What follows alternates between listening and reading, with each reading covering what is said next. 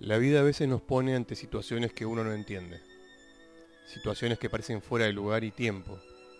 Situaciones que son preferibles de otro modo. Pero no todo se puede prever y en cierta forma eso es parte de lo lindo de la vida.